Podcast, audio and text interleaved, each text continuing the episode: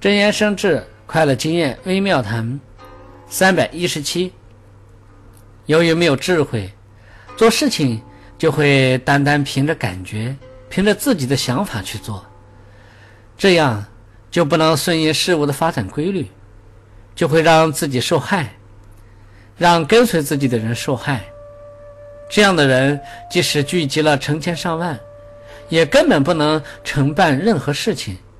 最后只能是费力不讨好，自己的团队终究会趋于消亡。